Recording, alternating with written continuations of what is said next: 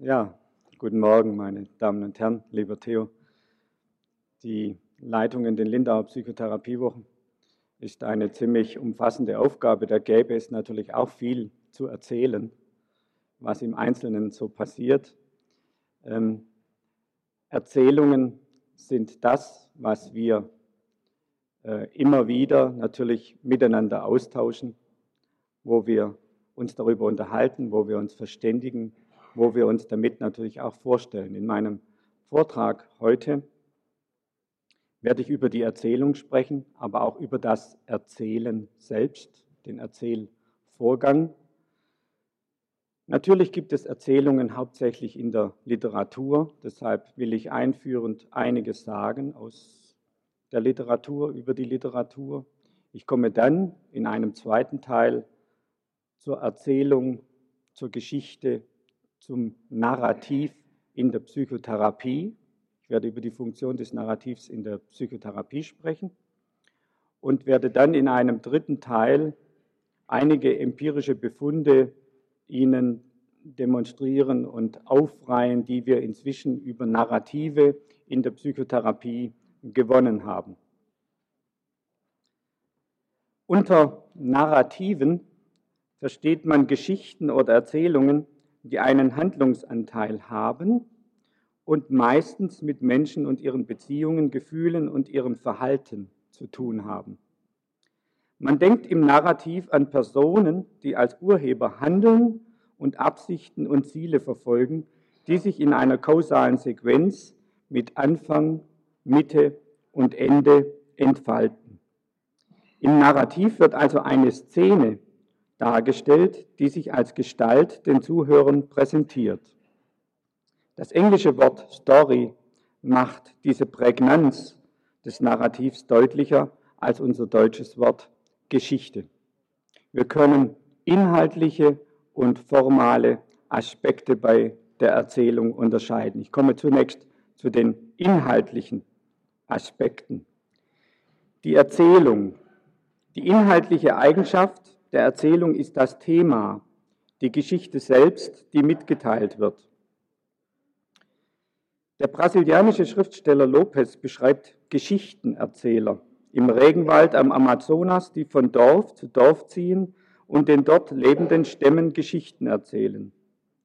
Die Ankunft eines Geschichtenerzählers ist Grund genug, sofort ein Fest zu veranstalten und sich auf einen schönen Abend zu freuen. Funk und Fernsehen gibt es dort natürlich noch nicht. Die vielen Geschichten dieser heiligen Männer haben etwas mit der Vergangenheit des inzwischen im Regenwald weit verstreuten Stammes zu tun. Der Geschichtenerzähler berichtet unglaubliche Abenteuer und Mutproben, die die Vorfahren bestanden. Ohne diese Geschichtenerzähler gäbe es schon lange keinen einheitlichen Stamm mehr.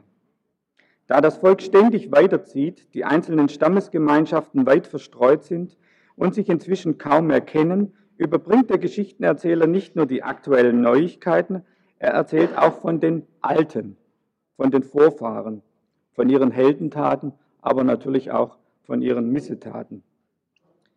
Er ist es, der das Gefühl der Gemeinschaft für den Stamm proklamiert und aufrechterhält. Diese Geschichten werden von Generation zu Generation weitergegeben. Der Geschichtenerzähler erfuhr sie von seinem Vater, und er wird diese Geschichten an seine Söhne weitergeben. Dadurch, dass er die Geschichten, Sagen und Anekdoten eines Stammes erzählt, trägt er ganz wesentlich zur Identität dieses Stammes bei. Die vielen Geschichten werden zu der einen Geschichte dieses Stammes. Die bekanntesten Erzählungen sind natürlich die Märchen aus Tausend und einer Nacht, die arabische Erzählsammlung von über 300 Märchen, Legenden, Anekdoten, Parabeln, Gedichten und vielem anderen mehr. Die 300 Erzählungen werden von einer Rahmenbehandlung zusammengehalten, die Ihnen sicher gut bekannt ist. Um sich für die Untreue seiner Gattin zu rächen, heiratet der König von Samarkand jeden Abend eine andere Frau und tötet sie am Morgen. Die kluge Tochter des Wesirs, Scheherazad, hält den König durch fesselnde Erzählungen von seinem Vorhaben ab und ändert seinen Sinn. Welch heilende Kraft in der Erzählung enthalten ist, wird hier demonstriert. Das Rachegefühl des Königs versiegt erst, als er durch Scheherasads Erzählungen in andere Lebensgeschichten verwickelt wird und sein eigenes Trauma, nämlich von seiner Frau betrogen worden zu sein, überwinden kann. Mit Erzählforschung assoziiert man in der Fachwelt und in der Öffentlichkeit heute vor allem die historische Erzählforschung, die sich mit der Welt der einfachen Formen, wie es genannt wurde, also mit den Gattungen, Märchen, Sagen, Legenden, Schwank, Anekdote, Witz und so weiter auseinandersetzt. Das zurzeit größte Editionsunternehmen der volkskundlichen Erzählforschung, die in Göttingen herausgegebene Enzyklopädie des Märchens, dokumentiert durch ihren Untertitel diese dominierende Ausrichtung. Sie heißt Handwörterbuch zur historischen und vergleichenden Erzählforschung. Sie wissen wahrscheinlich, dass die Gebrüder Grimm aus Göttingen stammen und es von daher fast logisch ist, wenn ein solches Handwörterbuch dort herausgegeben wird.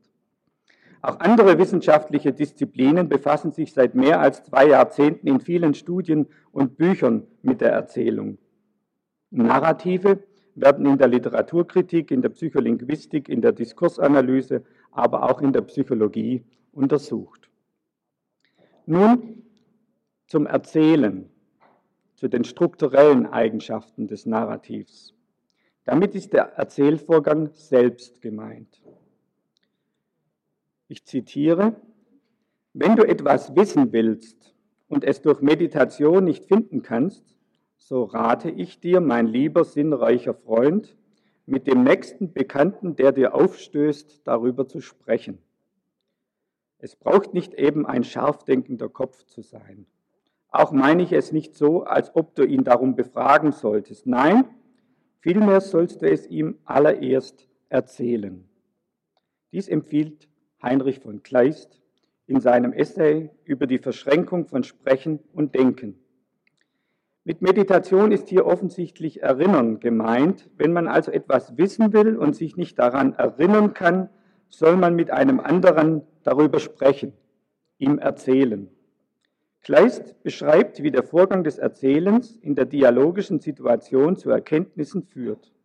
Er sagt auch, dass man als Zuhörer, und in dieser Position befinden wir uns ja als äh, Psychotherapeuten meistens, nicht unbedingt ein scharfdenkender Kopf sein muss. Das hat ja auch etwas Entlastendes.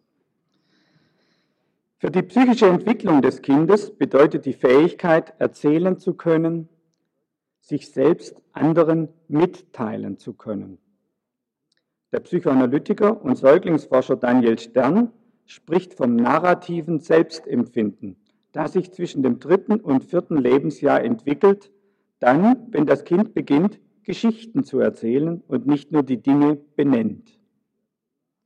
Nach dem Beginn des Sprechens zwischen 15 und 18 Monaten bringt die sich entwickelnde Fähigkeit zur Symbolisierung mit sich, dass die eigene Lebensgeschichte erzählt werden kann, mit all den Möglichkeiten, die sich daraus zur Veränderung des eigenen Selbstbildes ergeben. Das Verfertigen einer Geschichte ist nicht dasselbe wie irgendeine beliebige Art des Denkens oder Sprechens. Es scheint eine andere Denkweise zu erfordern, als dies bei einer Problemlösung oder einer reinen Beschreibung der Fall ist. Stern meint, dass das Verfertigen von Geschichten sich als ein universell menschliches Phänomen erweisen könnte, das den Bauplan des menschlichen Geistes widerspiegelt.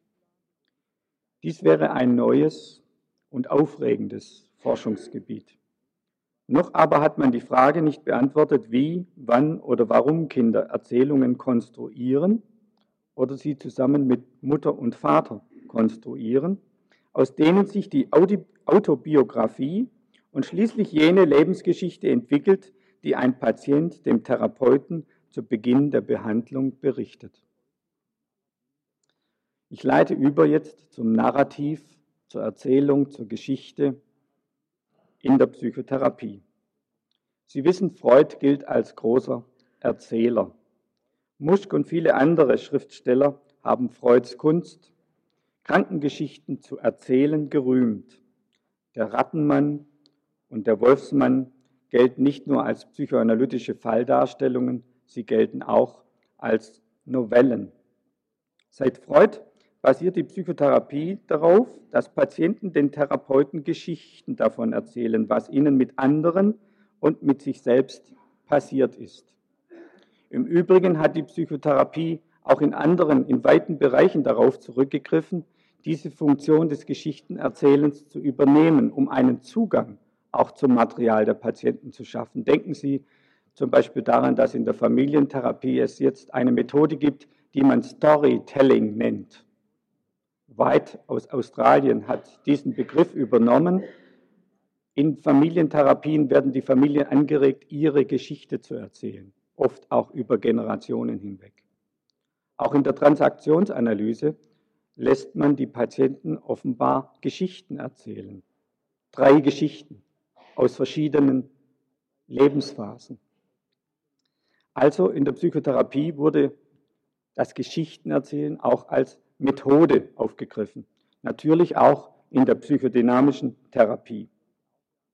Ziel der psychodynamischen Therapie ist es ja, das psychische und körperliche Leiden mit bestimmten Ereignissen und Episoden aus dem Leben des Patienten zu verknüpfen. Die Beziehungserfahrungen können in den Erzählungen dieser Ereignisse sichtbar gemacht werden. Besonders festgefügte, repetitive Erfahrungen verdichten sich quasi in diesen Erzählepisoden. Oftmals sind die Beziehungserfahrungen dem Bewusstsein nicht zugänglich, weil die Abwehr die seinerzeit unlustvoll erlebten Erfahrungen verdrängte. Weil diese Erfahrungen im Seelenleben dann quer liegen, sind neue Erfahrungen und neue Lösungen in entsprechenden aktuellen Konfliktsituationen oftmals nicht möglich. Die Aufgabe des Therapeuten ist es dann, den mit den jeweiligen Beziehungserfahrungen verbundenen inneren Konflikt zu deuten. Ich wiederhole nochmal Freuds Zitat, das ich bereits bei der Einführung genannt habe, das ja für unser Leitthema, dem Erinnern und Entwerfen im psychotherapeutischen Handeln, so wesentlich erscheint. Freud forderte, die Aufgabe, welche die psychoanalytische Methode zu lösen bestrebt ist, lässt sich in verschiedenen Formen ausdrücken, die aber in ihrem Wesen nach äquivalent sind. Man kann sagen, Aufgabe der Kur sei, die Amnesien aufzuheben. Wenn alle Erinnerungslücken ausgefüllt, alle rätselhaften Effekte des psychischen Lebens aufgeklärt sind, ist der Fortbestand, ja eine Neubildung des Leidens unmöglich gemacht. Auch wenn Freud den interaktionellen Aspekt des Erzählens vernachlässigte, basiert unser Verständnis der Veränderung im psychotherapeutischen Prozess doch auf der Deutung dessen, was der Patient nicht zu Ende erzählen konnte. White und Epstein weisen darauf hin, dass die Narrative das Erleben von Ereignissen einbinden, jedoch nicht unbedingt den aktuellen Erfahrungen in den gegenwärtigen Beziehungsmustern entsprechen müssen. Sie kommen zu einer ähnlichen Unterscheidung, die Spence zwischen der narrativen und der historischen Wahrheit machte. Die narrative Wahrheit muss nicht der historischen, realen Erfahrung entsprechen. Die Narration ist die inzwischen vom Subjekt in seinem Seelenleben überarbeitete Version der, wenn man so will, historischen Wahrheit. Erst diese Subjektivierung führt zur Identität des Einzelnen. Jeder schafft sich seine Geschichten und damit auch seine Lebensgeschichte. Norman MacLean hat diese Unterscheidung zwischen der wahren Geschichte und der erfundenen Geschichte literarisch in seinem Buch Aus der Mitte entspringt ein Fluss verwertet, das ja auch eine großartige Erzählung ist. Möglicherweise kennen Sie ja auch den äh, doch sehr schönen Film mit Robert Redford. Im Buch heißt es, einmal zum Beispiel stellte mein Vater mir eine Reihe von Fragen, die mich plötzlich stutzen ließen, ob ich wenigstens meinen Vater verstand, dem ich mich näher fühlte als jedem anderen Mann, den ich je gekannt habe. Du erzählst doch gern wahre Geschichten, oder? fragte er. Und ich antwortete, ja, ich erzähle gerne Geschichten, die wahr sind. Dann fragte er, wenn du irgendwann mit deinen wahren Geschichten fertig bist, warum erfindest du dann nicht eine Geschichte und die Menschen, die dazugehören? Erst dann wirst du verstehen, was passiert ist und warum. Wenn Psychotherapeuten etwas über jemanden erfahren wollen, fragen sie ihn also nach seiner Geschichte. Durch die in Sprache gefassten Narrative wird die Autobiografie und die subjektive Lebensgeschichte entwickelt. Wenn der Patient seine in Worte gefasste Geschichte berichtet, beginnt er seine Lebensgeschichte wieder in Besitz zu nehmen, auch die vorher verdrängten Erinnerungen und Affekte. Es gibt bedeutsame und vitale Aspekte in den gegenwärtigen Erfahrungen, die im momentanen übergeordneten Narrativ, also dem zentralen Thema des Patienten, zunächst gar nicht reflektiert werden. Erst im Verlauf der Psychotherapie wird mit der Wiederkehr des Verdrängten die Erzählung transformiert, in den therapeutischen Kontext eingeordnet und in der therapeutischen Beziehung neu belebt. Die Narrative treffen dann auf eine in der Kontinuität der Behandlung veränderte, verinnerlichte Denkstruktur. Entsprechend werden die Geschichten wiederum neu erzählt. Sie kennen wahrscheinlich das Phänomen, dass Patienten immer wieder eine bestimmte Geschichte erzählen. Dann wird Ihnen aufgefallen sein, dass Sie diese eine Geschichte immer wieder anders erzählen. So verstanden macht der Vorgang des Erinnerns an Geschichten das gemeinsame Herausarbeiten des Narrativs zu einer geschlossenen Gestalt, einen Teil des psychotherapeutischen Prozesses aus. Auf diesem Hintergrund wird Psychotherapie als ein interaktiver Prozess verstanden, in dem die Patienten und die Therapeuten gemeinsam zur Beschreibung und Erarbeitung von Stories beitragen. Narrative in der psychotherapeutischen Sitzung sind also per Definition interaktionelle Einheiten, die sich zum Beispiel im gemeinsamen Dialog konstituieren können. Auf dem konstruktivistischen Hintergrund ließe sich formulieren, dass diese Narrative in der psychotherapeutischen Sitzung gemeinsam konstruiert werden. Strupp und Binder meinen im Übrigen, dass sich die Strukturen des psychotherapeutischen Prozesses in der Konstruktion von Geschichten oder Narrativen zeigt. Wenn Patienten Geschichten über ihre Therapeuten erzählen oder auch von Erfahrungen und Handlungen mit anderen berichten, kommen sie in ein mehr oder weniger stabiles Muster eines situationsabhängigen Affektzustands, der bestimmten Wahrnehmungen von Wünschen, von Handlungen, die mit dieser Erfahrung zusammenhängen, beinhaltet. Jetzt komme ich zum dritten Teil, nämlich zur Forschung über diese Narrative. Die Psychoanalyse hat sich mit Form und Inhalt der Erzählung selbst wenig beschäftigt. In den letzten Jahren gibt es jedoch ein neu aufkommendes Interesse an der Erforschung von Narrativen. Für die Forschung ist es zunächst notwendig, das Narrativ präziser zu definieren und zu operationalisieren. Unter den Narrativen kann man nämlich sehr unterschiedliche Phänomene verstehen.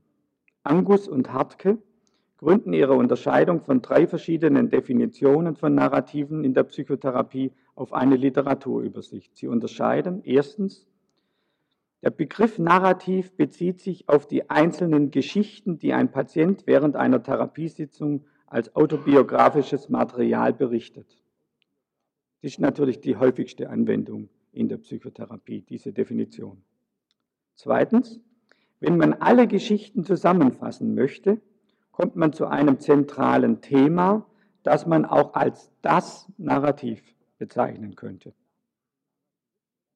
Und drittens, der Begriff des narrativen Prozesses wird benutzt, um den affektiv-kognitiven Prozess zu beschreiben, dem Patienten in der Psychotherapie unterliegen, wenn sie sich selbst und ihre Beziehungen mit anderen verstehen möchten. Hier ist also eher der Prozesscharakter dann hervorgehoben.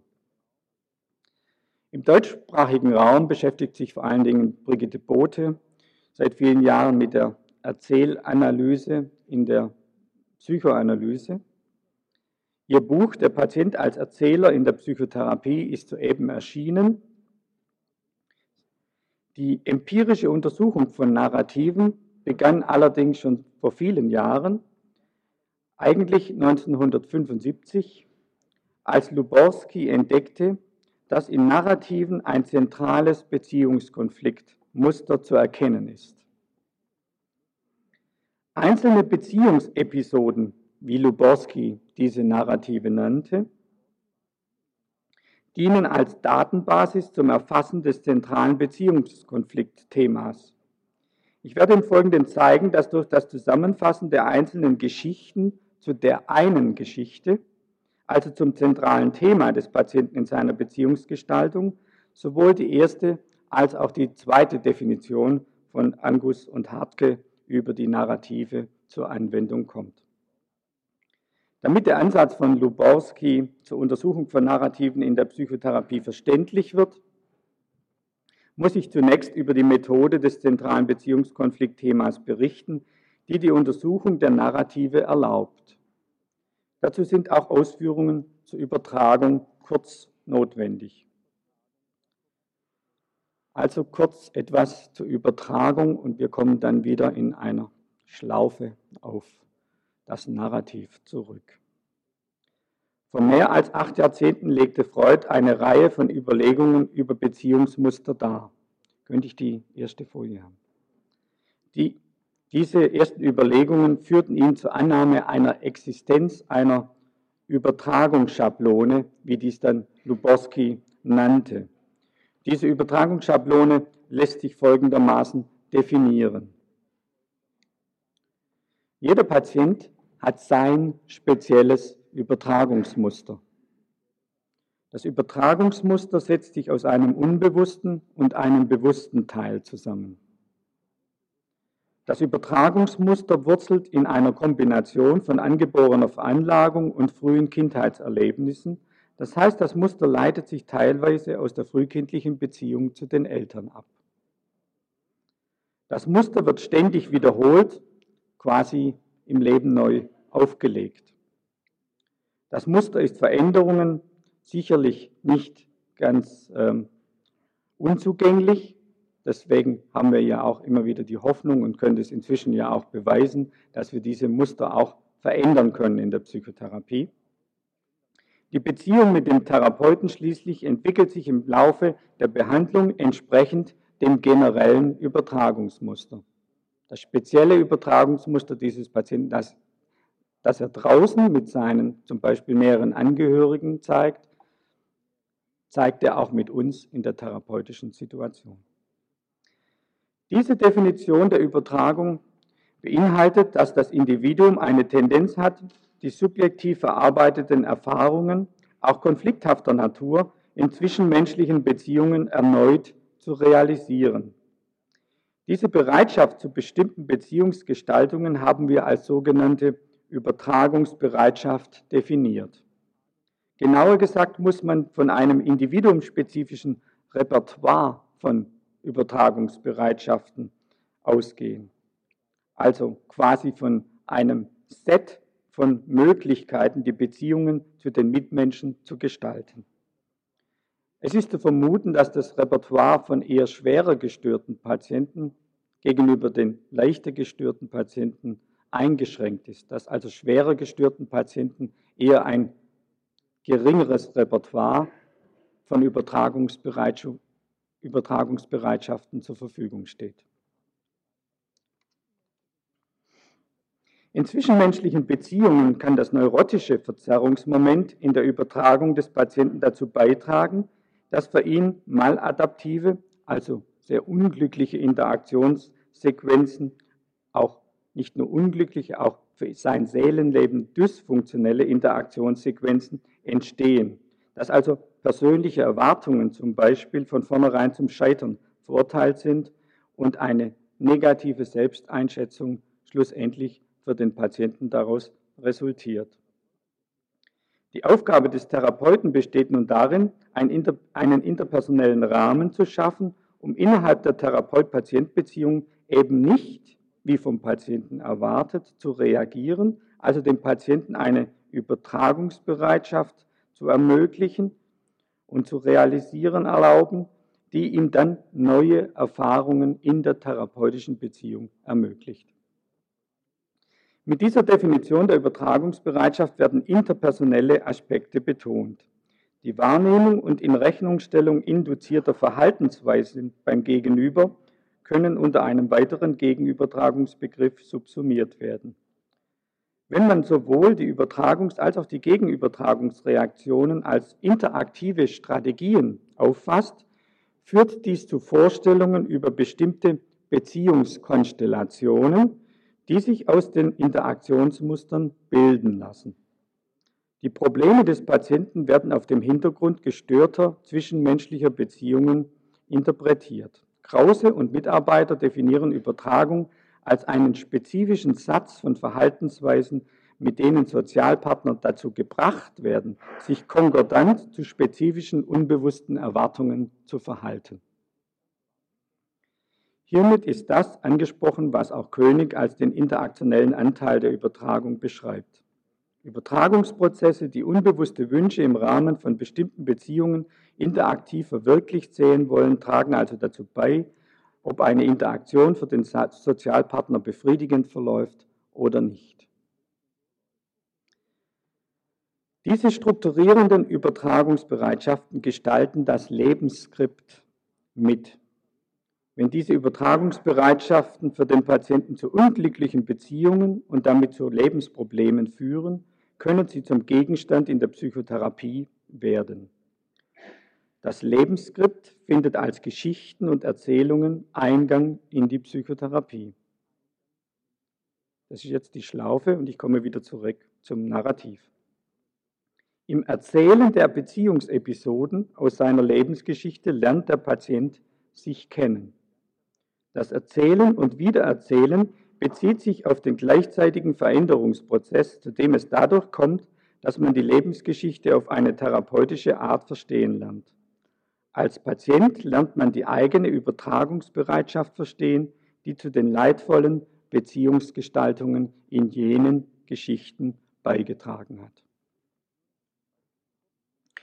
Nun kurz zur Methode des zentralen Beziehungskonfliktthemas und dann zeige ich Ihnen einige solche Narrative und wie man äh, mit ihnen therapeutisch arbeiten kann, indem man das zentrale Beziehungskonfliktthema in diesen Narrativen versteht.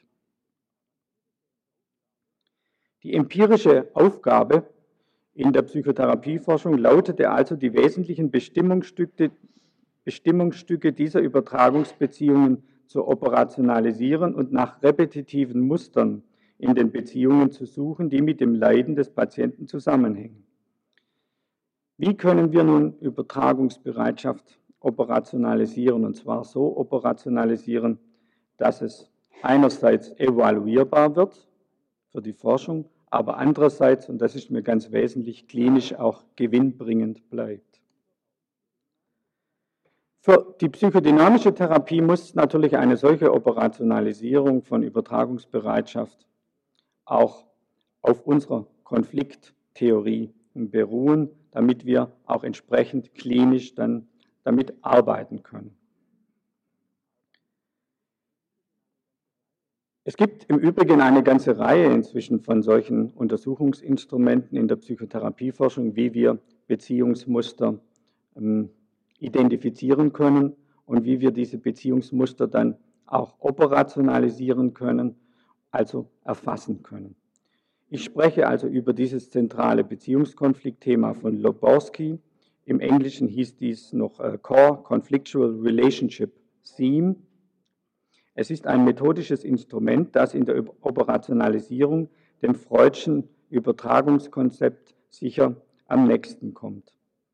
Um die Übertragungsbereitschaften erfassen zu können, identifiziert der Diagnostiker in den Erzählepisoden des Patienten drei Komponenten, die nach einem sequentiellen Ablaufschema konzipiert sind. Dem Wunsch, die Reaktion des Objekts und die Reaktion des Selbst. Ein auf den Beziehungspartner gerichteter Wunsch eines Subjekts ruft eine wie auch immer geartete Reaktion des Objekts hervor, die wiederum von einer wie auch immer gearteten Reaktion des Subjekts bzw. des Selbst gefolgt wird. Die Grundannahme des Verfahrens beruht eben auf der Vorstellung, dass die Schilderung von Beziehungserfahrungen in den Erzählungen des Patienten aufscheinen und dort wie eingebrannte Klischees sichtbar gemacht werden können. Deshalb werden in den Erzählepisoden des Patienten die häufigsten Wunsch, Reaktion des Objekts und Reaktion des Subjekts Komponenten identifiziert und dann zu einem sogenannten maßgeschneiderten zentralen Beziehungskonfliktthema formuliert. Wir haben dieses von Lester Lubowski in Philadelphia entwickelte Verfahren übernommen. Wir machen inzwischen in Göttingen ein sogenanntes Beziehungsepisoden-Interview.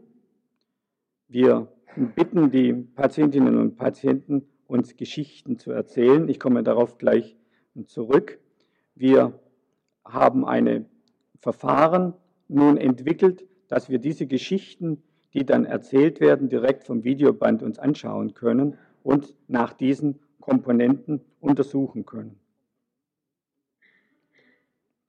Im Beziehungsepisodeninterview geben wir die folgende Instruktion.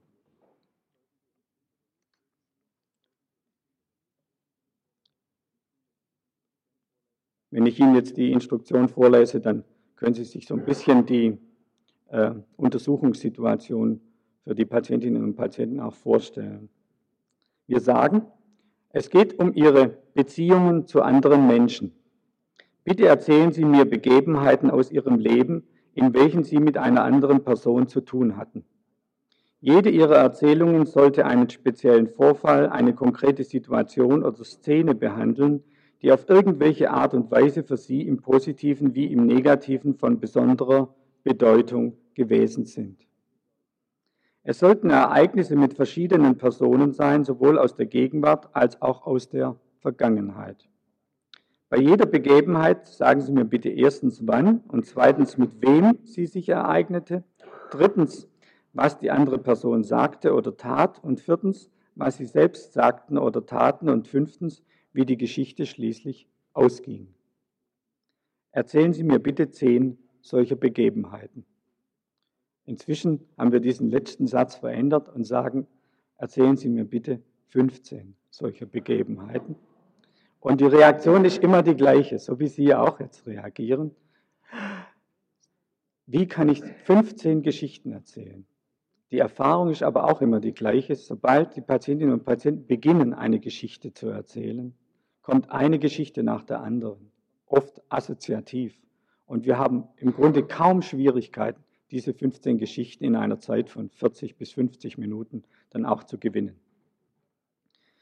Diese Interviews werden also auf Video dann aufgenommen, natürlich mit dem Einverständnis der Patientinnen und Patienten und dann von einem Forschungsassistenten entsprechend dieser oben genannten Komponenten Wunsch, Reaktion des Objekts, Reaktion des Subjekts erfasst. Ich gebe Ihnen ein Beispiel, äh, damit Sie sich vorstellen können, wie nun dieser Rating-Prozess, wie wir das nennen, vor sich geht. Ich schildere Ihnen eine Beziehungsepisode einer 26-jährigen Bulimie-Patientin. Wir nennen diese Episoden dann auch immer, äh, wir benennen diese Episoden dann auch immer. Diese Episode heißt, wer kommt in meine Arme? Die Patientin erzählt.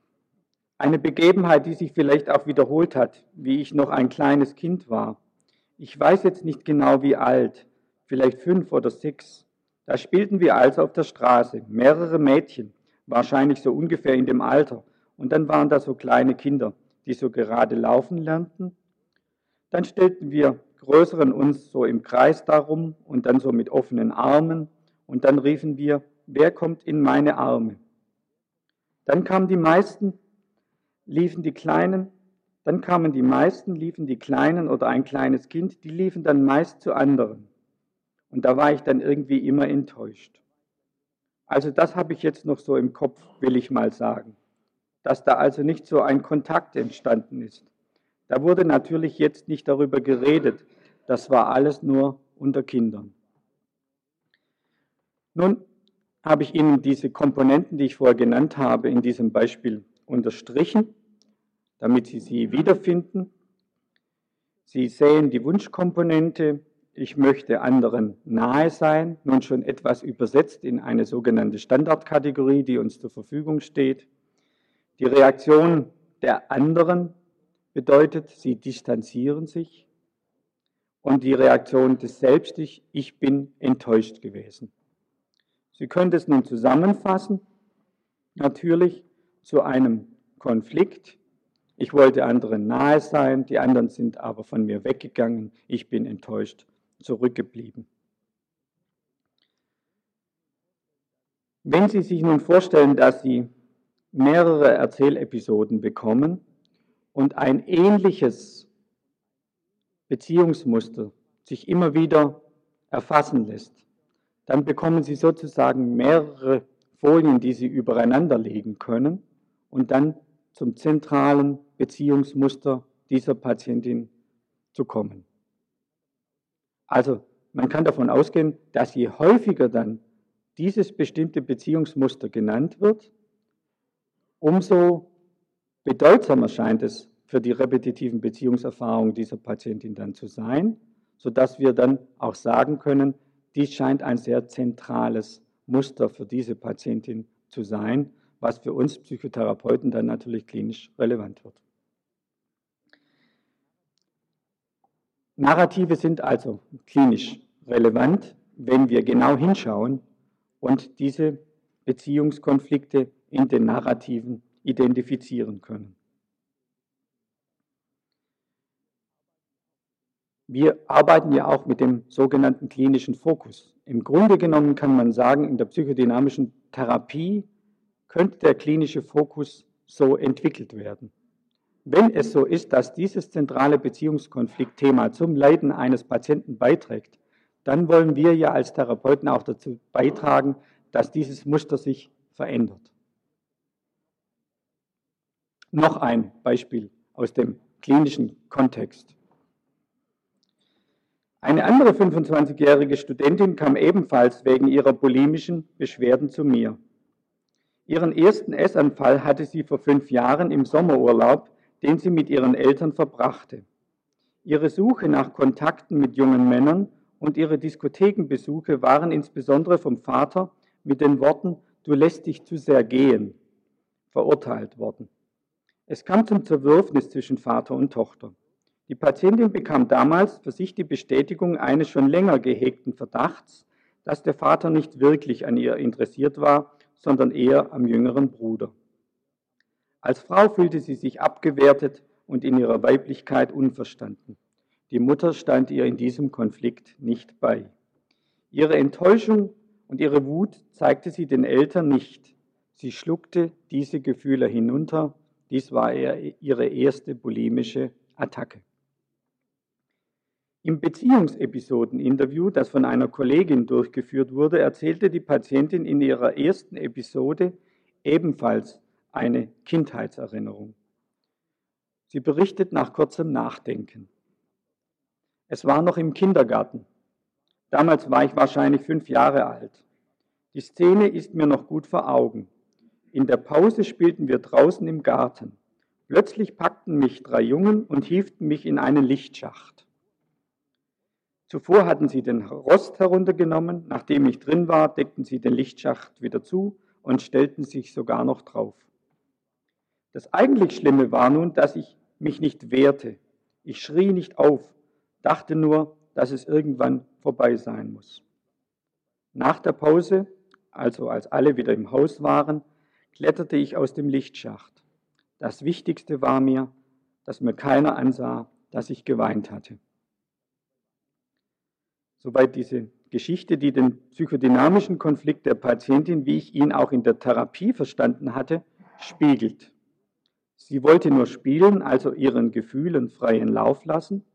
Sie und in gewissermaßen ihre Gefühle, könnte man sagen, wurden eingesperrt. Ihre Reaktionen auf die Einschränkungen der Gefühls- und Handlungswelt sind einerseits die Unterwerfung, andererseits zusätzlich die Abwehr der Beschämung durch das Gefühl des trotzigen Stolzes, dass niemand ihre Niederlage wahrgenommen hat.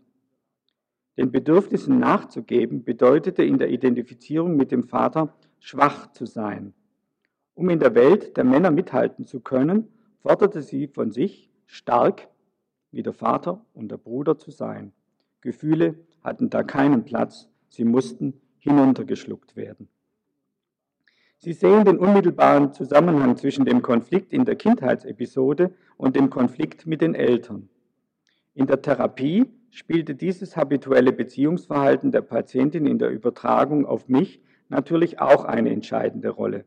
Es dauerte lange Zeit, bis sie mir wirklich glauben konnte, dass sie sich bei mir, einem Mann, Gefühle erlauben durfte, ohne sich gleich schwach und unterlegen empfinden zu müssen. Nicht alle Kindheitserinnerungen sind so eindeutig mit dem zentralen Beziehungskonflikt verbunden. In einer Untersuchung fanden wir, dass sich kein statistisch signifikanter Zusammenhang zwischen den Beziehungskomponenten in den ersten Kindheitserinnerungen und dem zentralen Beziehungskonflikt-Thema ergab.